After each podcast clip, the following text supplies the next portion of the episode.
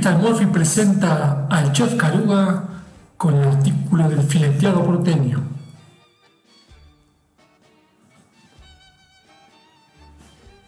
El fileteado es un estilo típicamente porteño, de dibujar y de pintar.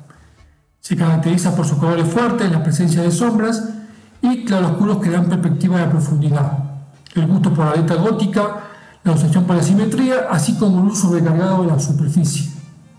En diciembre de 2015 fue declarado Patrimonio Cultural de la Humanidad eh, por la UNESCO.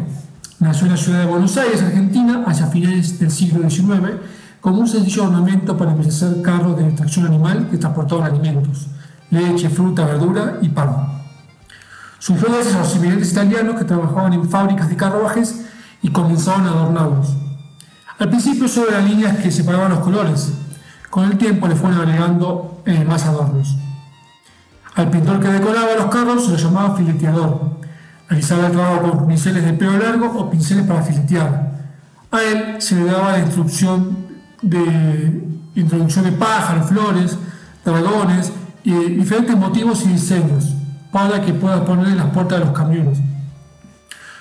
Los motivos salieron del estilo más conocido como grotesco y la temática era la cultura popular. Generalmente se incluyen dentro de las obras frases ingeniosas, refranes poéticos, chistes, cosas filosóficas, escritas a veces en un fardo que es el, dialecto del tango. Sus autores no eran los fileteadores, sino los dueños de los vehículos. Generalmente se colocaban en el frente o en la parte trasera. Luego los carruajes siguieron los camiones y a continuación los colectivos.